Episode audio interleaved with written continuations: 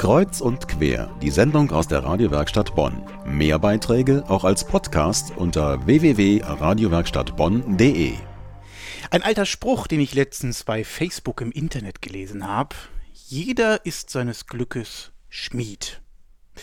Ja, wie toll wäre es doch, wenn wir alle unser Glück selbst beeinflussen könnten, oder? Tatsächlich ist das nicht so oder eben nur zum Teil. Das sagt offiziell die Glücksforschung. Und damit meine ich nicht die Dutzende Glücksratgeber, die es für einen Patient in jedem Glückskeks gibt, nein, sondern die Glücksforschung, die es schon seit Jahrzehnten gibt und zur Wirtschaftsforschung gehört. Denn glücklichere Menschen, so ihre These, sind auch produktiver. Einer dieser wenigen Glücksforscher war vor kurzem in Bonn bei den Godesberger Gesprächen der Welthungerhilfe, und zwar Karl-Heinz Ruckriegel, Professor für Volkswirtschaftslehre an der Georg-Simon-Ohm-Hochschule in Nürnberg. Sein Thema der Zusammenhang von Glück und Wohlstand. Mein Kollege Bernd Rössler hat ihn getroffen und ihn gefragt, wie wird man denn nun glücklich? Man muss sich zunächst einmal klar machen, was eigentlich Lebenszufriedenheit, was Glück ausmacht. Und da gibt es ja eine Reihe von Faktoren und die äh, kann man dann natürlich dann ganz anders würdigen, wenn man sich erst einmal klar gemacht hat, was wichtig ist. Also ganz wichtig für die Frage der Lebenszufriedenheit sind äh, soziale Kontakte, gelingende soziale Kontakte dann Engagement und befriedigende Erwerbs- und Nichterwerbsarbeit, psychische und physische Gesundheit, persönliche Freiheit, innere Haltung beispielsweise. Bin ich jetzt optimistisch? Das heißt, da kann ich auch an mir arbeiten. Dann die Lebensphilosophie, das heißt Spiritualität. Und schließlich, und das ist ganz wichtig, das Materielle spielt quasi nur bis zum bestimmten Grade eine Rolle. Wenn dann diese Grundbedürfnisse abgedeckt sind, ist es so, wenn wir dann mehr haben, dann gewöhnen wir uns einfach dran, ist genauso wie vorher. Das heißt, es vielleicht, hängt vielleicht damit zusammen, dass man nicht unbedingt immer die volle Bandbreite der Faktoren, die für unser Glück, für, unser, für unsere Zufriedenheit eigentlich maßgeblich sind, im Auge hat und dass man seinen Blick auf einzelne Faktoren richtet und äh, dadurch vielleicht etwas unzufriedener ist, als man eigentlich sein müsste. Diese Glücksfaktoren, die Sie genannt haben, die findet man, Sie haben es gesagt, zum Teil finde ich die bei mir selbst auf der persönlichen Ebene. Zum anderen haben sie was damit zu tun, was ich vorfinde um mich herum in einem Staat, wenn man so möchte. Bei dem, was im Moment aktuell diskutiert wird, wo kommt da aus Ihrer Sicht als Wissenschaftler das Glück unter die Räder? Also die momentane Diskussion ist eigentlich sehr gut.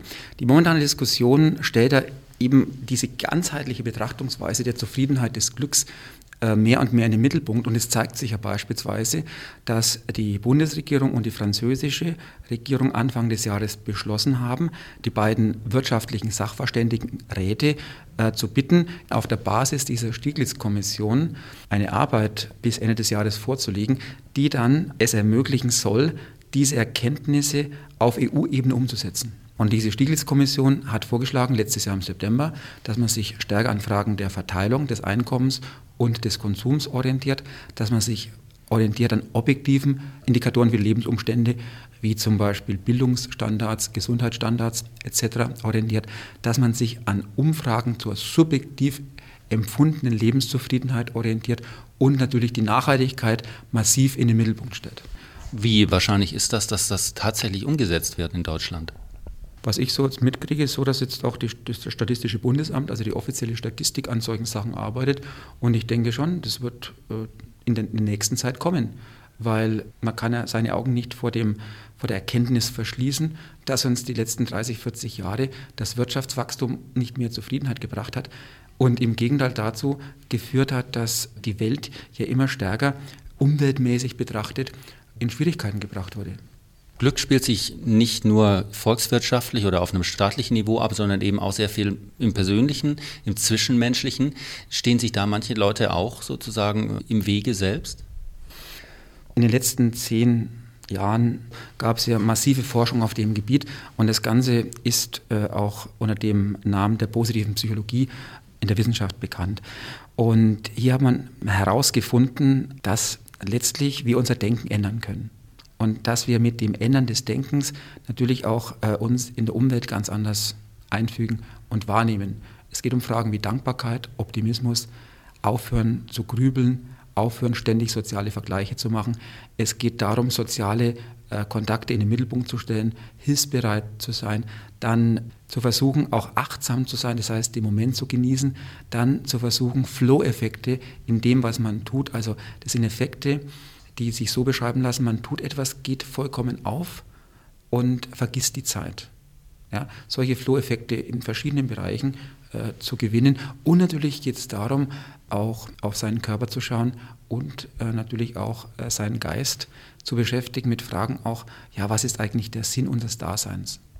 Und der Sinn ist immer mehr und mehr, äh, kommen wir zur Erkenntnis, dass der Sinn quasi darin besteht, mit anderen Menschen ein gedeihliches Leben zu führen. Das war der Glücksforscher Professor Karl-Heinz Ruckriegel zu mehr gedeihliches Miteinander, mehr Sinn im Leben und weniger dem Geld hinterherhecheln.